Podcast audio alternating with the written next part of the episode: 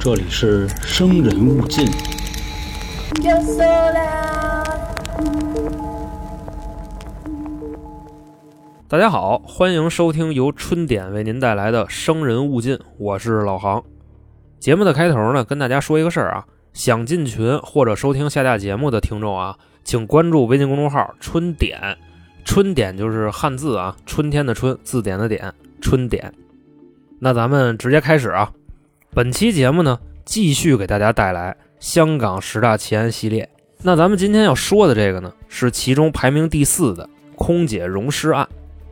这个案子啊，之所以流传至今呢，首先是因为它的毁尸手法比较特殊，另外啊，这个主要原因呢是当时判决结果令香港市民不满啊，真凶逍遥法外。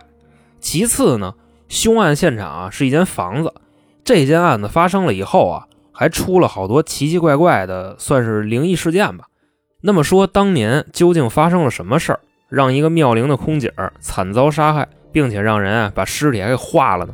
咱们把时间呀推回到一九八九年，在一九八九年的五月份啊，有这么一天，香港沙田区的一个村里，几个大娘啊就吃完饭出来转悠，走到一栋房子的时候呢，就发现啊这房子往外飘味儿，啊使劲这么一闻，奇臭无比。几个大娘呢，当时就往远处挪了那么几十米。就没味儿了，几个人啊就跟那分析，这屋里谁住着呢？这够没素质的啊！这么臭也不说收拾收拾啊！说完了就都回家了。又过了那么一两天，还是这几个大娘啊跟村里溜达，又走到这儿了。这跟上回一样啊，巨臭。其中啊有一个人就受不了了，说这谁家呀？啊，我问问去。就敲门。这块儿介绍一下啊，在早期的香港。村里那房子啊，跟咱们这儿的平房还不太一样，人家那个叫丁屋啊，什么意思呢？就是一个男的到了岁数以后啊，能申请自己盖房子，而且呀不用交钱买地啊，自己圈一块地，只要占地面积啊不超过七十平米，外加上啊你盖起来别超过三层，就允许你自建啊。那会儿管这种房子叫丁屋，反正这东西啊，一直到九十年代才废除。啊，那不废除不行啊！啊，香港多少人呢？一人让你盖一三层小楼啊，没那么大地儿啊。反正就说这意思吧。啊，大概就那么一房子。几个大娘呢，就跑过去敲门去了。啊，那意思问问呀，就就什么玩意儿都这么臭啊，还臭了好几天。啪啪一敲门，门开了，是一男的，就说：“您找谁呀，几位？”这大娘就问呀：“啊，两宅，你们家什么玩意儿这么臭啊？”那哥们说：“我不知道啊。”啊，哪儿臭啊？没闻见呀。几个大娘那意思啊，就这哥们这鼻子肯定是有点毛病啊。你要说我们一个人闻错了啊，那还则罢了。我们好几个人还能都闻错了吗？反正给这哥们说的是有点没词儿了啊，就说行啊，我去屋里看看，到时候我收拾收拾，把这味儿啊就除一除啊。总之给各位添麻烦呗，就把这几个大娘啊就都给打发了。后来又过了一天。还是这几个大娘啊，天天打这儿过，怎么个意思呢？还是能闻见，而且呀，这个恶臭啊，丝毫没有改善。心说这人啊，就忒没素质了啊！昨儿聊一回了，看来是没什么用，直接呀就过去踹门去了啊，就咣咣咣的踹了好几脚。这哥们儿就过来开门啊，你有病啊，臭老娘们儿！你们家也是闲的，我发现啊，天天跑我们家门口溜达来，赶紧滚蛋！这几个大娘啊，一看这架势，心说得了啊，甭说话了，一会儿再挨顿揍，直接呀报警了。反正就跟警察说呗啊，就说我们这儿有一住户，那家里就恶臭，也不知道什么东西啊，让收拾也不收拾，让清也不清，还把我们给骂了啊。您过来看看呗。反正啊，没一会儿警察就到了，几个阿 Sir 啊走进了一闻啊，差点熏一跟头，说那咱瞧瞧吧，就过来敲门，还是那哥们开的。这回啊，一看是警察来了，觉得这事儿就有点大了。警察就问呢，说你们家什么玩意儿啊，那么臭？这哥们儿啊，还是上回那套词儿啊，就不臭啊，我闻不见呀。警察说得了啊，你这鼻子呀，多少是有点毛病，我们瞧瞧。直接呀就进屋了，就搜。实话实说啊，这栋房子啊三层，一楼那个味儿啊，确实还好点啊，不像外边似的那么臭，而且可能是住的时间长了就闻习惯了吧，啊，这都没谱。另外这家里啊，一男一女，这男的呀长得挺帅，女的呢长得也挺漂亮，应该是两口子。说那就搜搜吧，跟一楼就咔咔咔就开始翻，翻了一圈，什么都没有。俩警察呀就挺失落啊，那接着搜呗。这房子反正有三层呢，顺着味儿啊就到了二楼了。左瞧瞧右看看他，哎，发现了点好东西，就在二楼的这个茶几上啊，发现了点毒品。俩警察一对眼神说得了，先别搜了啊，先抓人吧。走到楼下一看，这女的在呢，男的呀早就跑了，追呗，也就那么一二百米，这俩警察就撵上了。手铐子就给戴上了，可能是因为啊，这男的平时沾点这玩意儿啊，这身体的气力不行了。说是跑出去的，实际上啊，比往外拐也强不了多少。揪回来了，就问呢，说这毒品怎么回事啊？这哥们儿也没藏着，直接就说了，平时啊就没有别的爱好，就好打几针啊，反正一天少打两针就浑身难受啊。之后呢，把这男的就给铐上了。那女的也带回去呗，啊，回警署了。各位在这儿可记住了啊，人虽然是抓回去了，但是那个臭味可还没解决呢。警察呢是因为发现了毒品，就先把人给逮了。因为当时出警就来了两个人，控制这一男一女，外加上搜屋子，人手不够，就先把人给拘起来了。然后这俩警察就回来了，说再仔细的这么搜一搜啊，一楼没什么东西，看着都挺正常的。二楼呢？除了那点毒品，也没有什么其他的发现。但从一楼一上到二楼，那个臭味啊，就增加了一个量级。一楼可能是小臭，二楼可能就巨臭。说那咱就甭客气了啊，那三楼看看吧。到了这楼梯口，俩警察啊，差点没给熏回去。怎么说呢？太臭了。心说那臭也得上去呀。其实啊，这块说了这么半天。经常听案子的朋友啊，肯定知道三楼有什么啊。一说臭，基本就是尸体。这俩警察呢，就到三楼了，那熏的都不行了啊，就睁不开眼了，已经。就说是有尸体，他也不能这么味儿啊，臭归臭啊，而且还倍儿呛啊。找吧，忍着这味儿，就转到三楼啊这浴室了。就在浴缸里，有这么一个大铁箱子。俩警察一对眼儿，那打开吧。这块补一句啊，俩警察，一个岁数大的，一个岁数小的。岁数大的呢，这叫老二啊；岁数小的，这就叫三儿。这也是咱们节目的一贯称呼啊。只要这种俩警察的组合，必定一个叫老二，一个叫三儿。这三儿就说了，这岁数小这个二哥，把这箱子打开吧。啊，您是前辈，见多识广的。二哥一听这话，给架那儿了啊，说我来吧。啊，咱什么大风大浪没见过是吧？就过去了。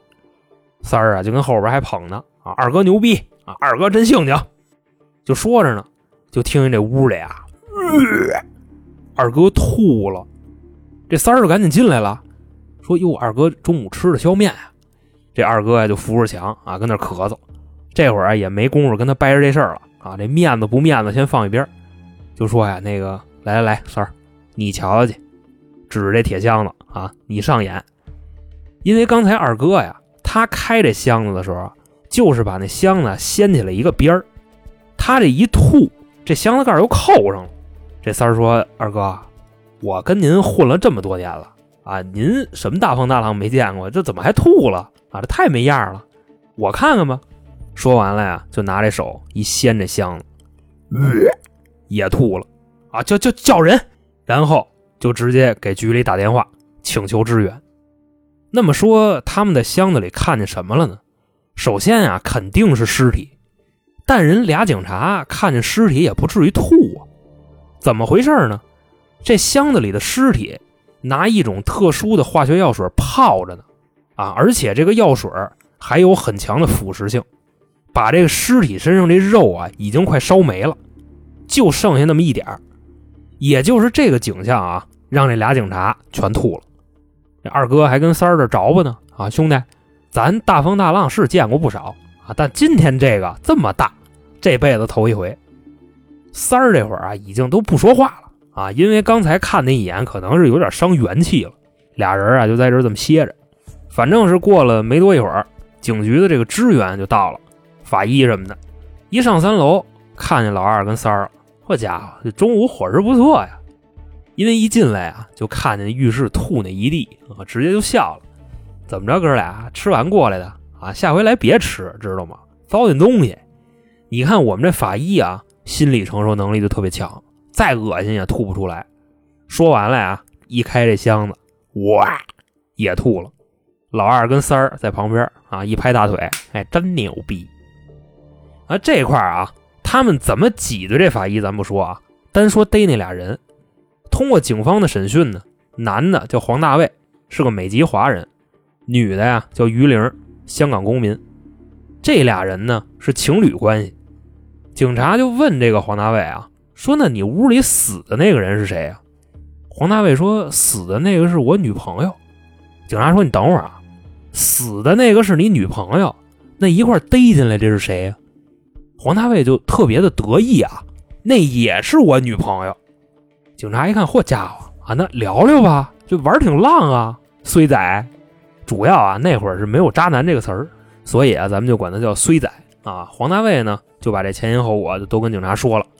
死的那人啊，叫黄子君啊，是一空姐儿，我们俩呢是在飞机上认识的。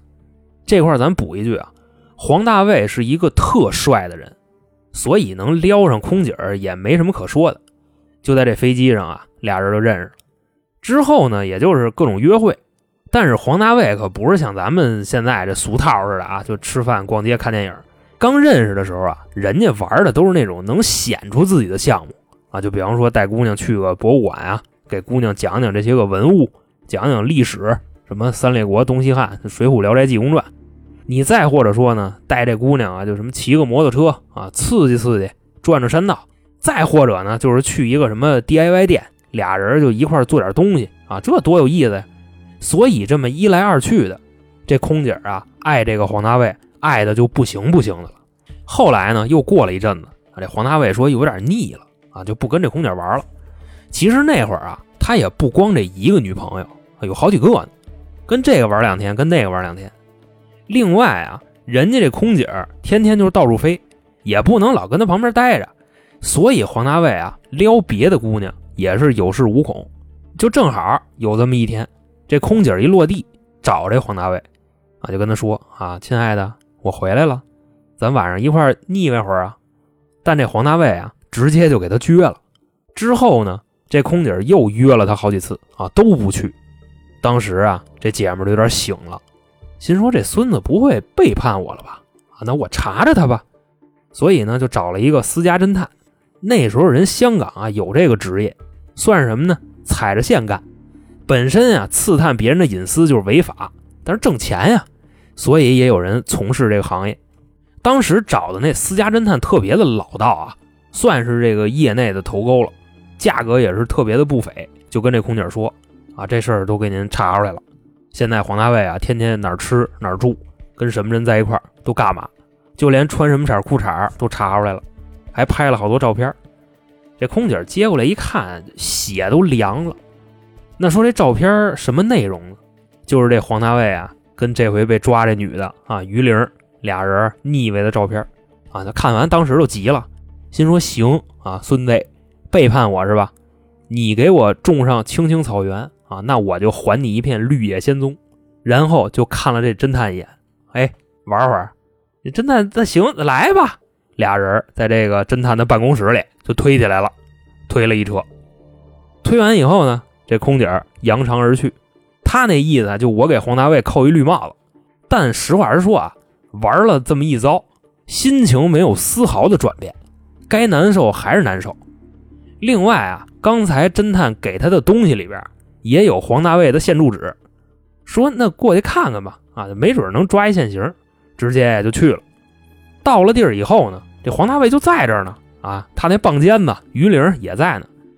这空姐啊，先是在外边喊啊，你个臭不要脸的狗渣男、负心汉、生孩子没屁眼，反正就什么难听说什么。啊，这当时黄大卫脸上有点挂不住了，那意思你有事说事你骂什么街呀？对对不对？主要还是理亏。这空姐一看怂了啊，直接就往屋里冲，照着屋里那女的就开始打。咱补一句啊，挨揍这女的叫于玲啊，被扎的那空姐叫黄子君，这块咱别记混了啊。就在屋里，这俩人就撕巴起来了啊！这空姐就说呀：“啊，你个臭不要脸的，你从我男朋友家给我滚出去！”这会儿呢，挨揍这女的一听这话啊，就说：“姐们儿，你没事吧？这房我租的啊，我还没问呢，你是谁呀？我是谁？我是他女朋友啊！”这于玲就说：“那巧了。”我也是他女朋友，你哪儿的呀？反正没说两句啊，又干起来了。但是这块啊，胜利的天平往于玲那边倾斜了。怎么说呢？空姐没打过他啊，就看那地上啊，全是黄子军的头发，连头皮都薅下来了啊，弄一鬼剃头啊，心说得了啊，那头皮都给我蹬下来了，我这也不好看了，那我就死了呗。一赌气，咔死了。那要说就这么死了啊？听众朋友们肯定不干，那我为什么要这么说呢？其实啊，这个是黄大卫跟警方交代的口供，说的是啊，从始至终自己就没动手，都是于玲把黄子军打死的，说自己啊只是参与了溶尸，没参与谋杀。于玲那边的证词呢，跟黄大卫说的基本一样啊，自己把这事儿给背了，所以这个案子的最终结果也是一个迷之判决。在这儿呢，我不知道有没有听众啊看过《荣尸奇案》这部电影。那电影里啊，极其的弱化了黄大卫和于玲杀害黄子军的过程，主要啊是刻画在法庭上那段。就这俩被告人啊一带上来，你就看那陪审团啊，就极其的不专业啊，有抠鼻妞的，有 K 手的，还有串脚的，反正干嘛都有。基本上啊，这俩被告的口供是什么样，最后宣判的结果就是什么样。而且律师说的都不带听的，这陪审团会给你一种感觉，就是什么呢？就我操，什么时候下班啊？啊，这破官司还情杀的，都是神经病。反正咱就说这意思啊。当时这个法庭上啊，还发生了戏剧的一幕，我就特别震惊啊，因为这个就是爱情的力量。黄大卫呢，在法庭上一言不发，女的呢，就这个于玲，直接从被告席上就出溜下来了啊，就跪在地上。咣咣的给法官磕头，法官大人呐，都是我干的，跟他没关系啊！你们就判我就得了。咣咣咣的往地上这么磕头啊，你就感觉那地都有点震，给法官那茶杯差点震洒了。反正就说这意思啊，这么虔诚。法官一看，那得了，被告人于玲犯谋杀罪，终身监禁；被告人黄大卫啊犯毁尸罪，其实那个罪叫妨碍尸体合法下葬罪啊。我这用一简称毁尸罪，判了一年监禁。到了最后呢，这个于玲啊，通过上诉改判了一个误杀，关了四五年就这么放出来了。等于说啊，这俩人一个关了一年，另一个呢关了四五年，就换了一条人命。其实说到这儿啊，这个案子基本就结束了。那么说事情的真相是这样吗？应该不是啊。咱们分析啊，首先啊，黄大卫这个魅力啊，那绝对是没得说。给这空姐啊迷的是二五八万的，这还有一女的，就这于玲啊，愿意为他死，而且这个爱啊可不是那种你奔向我，我拥抱你那种啊，不是。黄大卫在法庭上可什么都没说，那意思啊，就于玲说的对啊，都他干的，跟我没关系。第二个是什么呢？警察在询问附近邻居的时候，有这么一段证词，这邻居说呀，当时听见那屋里打起来了啊，打的特别凶。但是呢，屋里这个男的，你就感觉呀，他特别偏袒其中一个女的。这个行为咱管他叫什么呢？叫拉偏手啊。那意思俩人打起来了，我拉着其中一个人，我阻碍他进攻，那他是不是就剩下挨揍了？这个就是邻居的证词。那咱们分析啊，他拉偏手，他偏袒谁呀？能是那空姐吗？跟于玲同居了这么长时间啊，偏袒那空姐，最后那空姐来他们家死了，还拿硫酸给人化了，啊，那意思偏袒空姐，于玲气急败坏给空姐宰了呗。我觉得这个说不通啊，但他偏袒的要是于玲呢，那是不是就是俩人合力把黄子军给杀了呢？这么想也没什么太大毛病。不过这个话又说回来了，因为搞对象杀人的这个事儿啊，虽说是有，但是特别少。啊，我觉着就是可能在打斗的过程中啊，这俩人下手忒重了啊，误杀了黄子君。接着呢，这于玲啊就把这事儿给背了啊，最后上诉判自己误杀。但法院的判决结果就是如此，所以我觉得这个争议啊，是让本案流传至今的这么一个因素。本身呀就是挺简单一案子啊，撩急眼了给人宰了，然后就溶尸。这第二个点呢，这还有好玩的呢啊！说到这儿呢，我就有点惊了啊！为什么呢？这个黄大卫算是渣男界的祖师爷，怎么意思呢？他不是判了一年吗？就在监狱服刑啊。当时呢，有一个女社工是他们监狱食堂腌咸菜的啊，叫阿丽，就这么一姑娘。每次黄大卫打饭的时候啊，就总愿意跟这姑娘多说几句，因为这阿丽跟他岁数差不多。长得也不难看，那勾搭呗。每天呀，拿着那吃饭那铁盘子啊，走到这个咸菜窗口，一看是阿丽啊，就说：“哎呦，姐姐啊，今天真漂亮啊！咸菜西施，这不光人长得好看，这手艺也行啊。就您腌这咸菜啊，咱实话实说，我白嘴吃半斤，我喝一口水，我王八蛋啊，就这么好吃。反正天天就这么说。人阿丽啊，开始不搭理他，因为聊着自个儿的罪犯又不是他一个。”是吧？这监狱这么多流氓地赖，阿猫阿狗的，勾嘎子 K 的，反正这景见多了。但是呢，时间一长，外加上黄大卫啊，长得是真精神，这阿丽也就有点憋不住了。有这么一天啊，这黄大卫拿着那铁饭盆啊，又走到这个咸菜窗口了。阿丽在这儿呢，还没等这黄大卫说话，阿丽先说了：“来啦。”这黄大卫心说：“我操，高了啊！这平时都不带搭理我的。”今天还跟我这还来了啊！就说啊，来了来了，姐姐，今天您得多给我拿点咸菜啊！我就乐意吃您这咸菜啊，好吃。而且我今天我都不吃热菜啊，那边这南豆腐炖血了红，炒麻豆腐拌铁丝我不吃，我就吃您这个。这阿丽一看，哎呦，长这么帅，嘴还这么利索啊，这肯定不是个坏人呀。那我也别太板着。啊，原来人跟我说话是吧？夸我好看，说我手艺好，我还不搭理人家，这我不对了啊！就格局小了。反正就从这时候开始啊，黄大卫跟这阿丽交流是越来越多。这阿丽就问呢，说我看你跟他们可不一样啊！你看那边那个大哥，那龙纹的都上了脸了啊，多可怕！你再看那边啊，就一个大秃子。那后脑勺上那肉褶子都快盘脑袋顶上了，所以说你长这么精神，你是怎么进来的呀？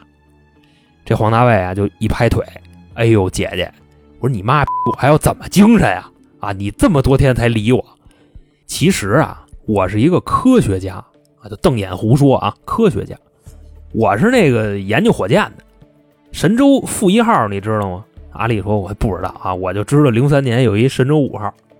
这黄大卫说是啊，这不还没到呢吗？现在一九九二年，也是因为我这次失误啊，我设计的火箭马上就要飞到月球了，这不掉下来了吗？所以呢，导致我们这个宇航员在太空跳的伞，现在指不定飘哪儿去了啊，大概率回不来了。然后我就得赎罪啊，反正等我出去以后啊，我一定这个潜心科研，回馈社会。这段一说完啊，当时阿丽那个眼睛里啊，就写满了崇拜。心说这是个人才呀，啊，跟这儿关着，啊，我们这边法院他妈瞎了狗眼了。反正简单结说吧，就这么有一搭无一搭的聊着，这俩人一天天的聊出感情来了。最后怎么着呢？黄大卫跟这阿丽在监狱里好上了，而且啊，就在这监狱里结的婚。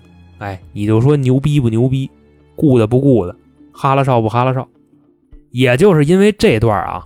让这个案子成了香港市民茶余饭后的热点话题，啊，大家当时已经忘了黄大卫可能是杀人的主谋了啊，都已经纷纷膜拜了啊，说这是渣男界的祖师爷。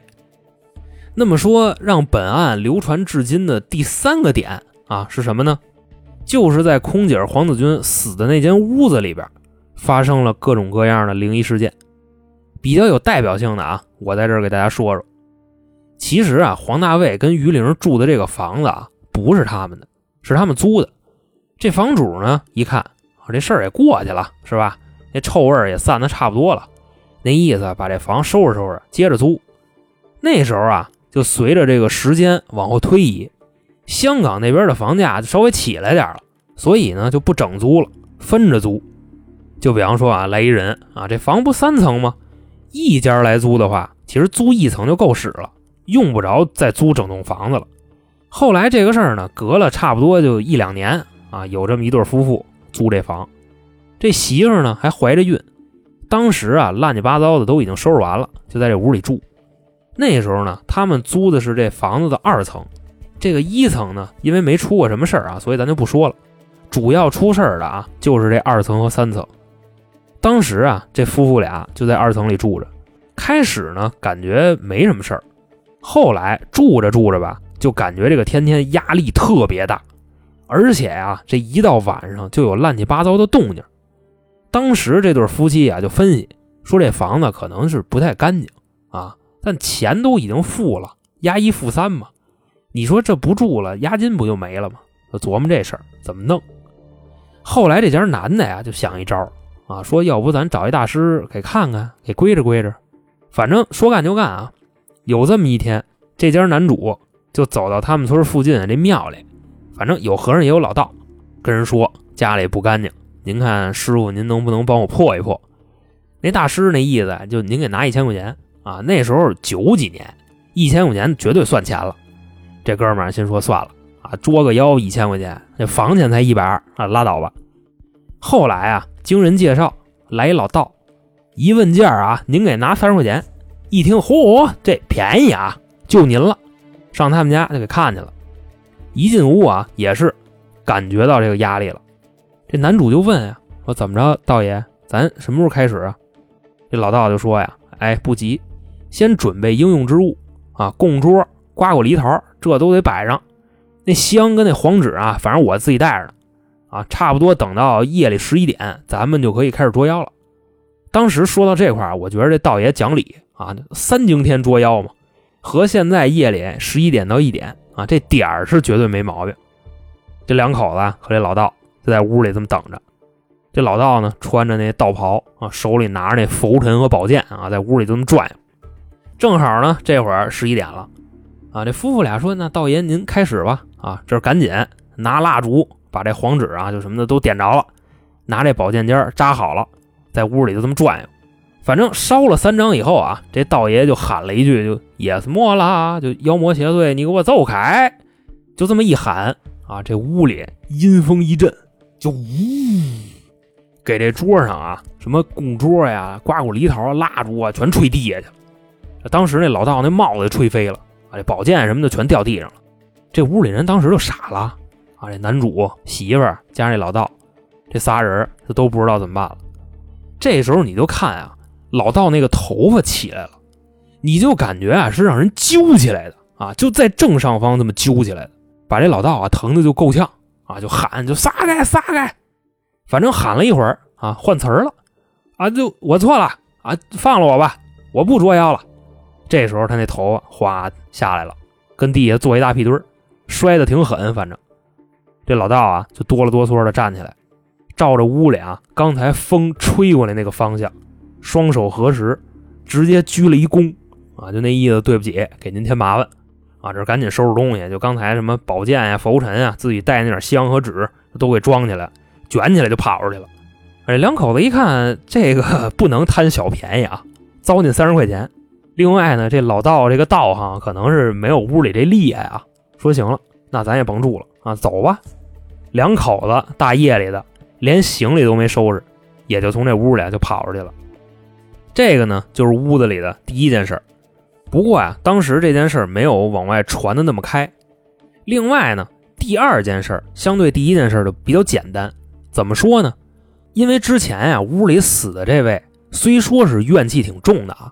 但是他从来不霍霍人啊，没听说谁住这住几天死了的，那没有。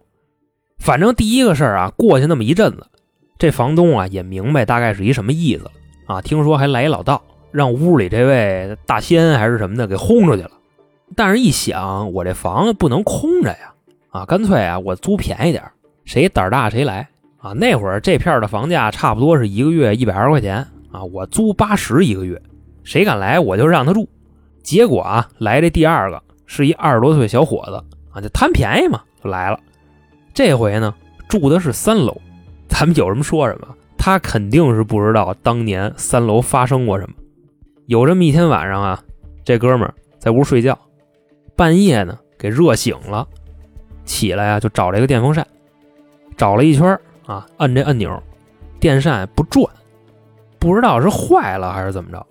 那说得了啊，那热就热吧，那也得睡觉啊，又躺下了。但在这个炕上啊，怎么着都睡不着，一边躺着一边念叨。就哎呦，哎呦，热死我了！就喊了这么四五遍。这时候啊，滋妞，他这屋门开了。这哥们儿就有点纳闷啊，我刚才没关好门，那我过去给关上吧。他下地穿鞋走过去啊，就给关上了。这回呢，为了确认这个门关好了啊，他特意把插销还给插上了。然后呢，回到床上，接着就躺那儿了，嘴里还是念叨：“哎呦。”热死我了，又嘟囔了那么四五遍，结果啊，就这门咣一下又开了，那插销啊直接就给崩开了。这哥们儿啊机灵一下就坐起来了，就看着那门，发现啊眼前这门自己跟那儿开关开关开关，当时眼前也就是这景儿啊，吓得这哥们儿就一身冷汗，因为想跑也跑不出去，那门自己跟那开关开关开关的。另外，咱说啊，这是三楼，跳窗户出去不得给他摔死？所以这哥们啊，哆了哆嗦的拿毛巾被给自己就这么裹上了。大概呢，过了一两分钟，这门不动了。这哥们呢，裹着被在炕上啊看了半天，一身的汗，就死死盯着这门。大概呢，三四分钟，这门又开始动了，又咣叽咣叽咣叽开了关，关了开，开了关，关了开。这回啊，这哥们就没有刚才那么害怕了。啊，就一直这么着，反复了差不多得有五六趟。最开始的时候特怕，后来呢有点怕，到现在啊基本上是不怎么怕了。就站在这门前啊，就那么看着，开关开关开关，还带点风啊，还挺凉快。就当他走到这个门前，他要拿手去碰这个门，这时候呢，这门后边有人冲他说了一句话，说的是啊，哎，你还热吗？那么好，这个就是在香港十大奇案中排名第四的空姐溶尸案。到这儿呢，就给大家讲述完毕。在节目的最后呢，跟大家介绍一下近期台里的情况啊，因为我看有好多新来的朋友。目前呢，我们有三张专辑啊。您现在听的这个呢是《生人勿近》，主要讲一些案件呀、灵异啊、超自然啊，还有一些历史方面的故事。另外还有两张专辑啊。也是咱们台的原班人马，一个叫三角铁，主要分享一些我们在生活中呢有意思的经历。另外啊，还会请一些嘉宾啊，擅长这个特殊领域的，比如这个男女情感啊、风水算命啊、孩子不孝、爹妈胡闹啊，就大概这类题材。最后一个专辑呢叫开卷无益，说的呀主要是我们看完了一些名著，产生了好多歪七扭八的看法，绝对不是一板一眼的点评啊。更像是趣味解读，所以喜欢我们的朋友呢，建议您各位啊，三张专辑都听一听。还希望您啊加入我们的西米团啊，现在年费会员呢和连续包月有一个很大的折扣，差不多呢就是单买的一半。您加入以后啊，就可以收听以上三张专辑所有的抢先听节目。另外呢，如果您希望跟我们互动啊、投稿啊、啊跟主播聊天啊，欢迎关注微信公众号“春点”。啊，就是汉字春天的春，字典的典，春点。这里边啊有进群的方式和一些下架的节目。那好，今天就到这儿，我是老航，我们下期再见。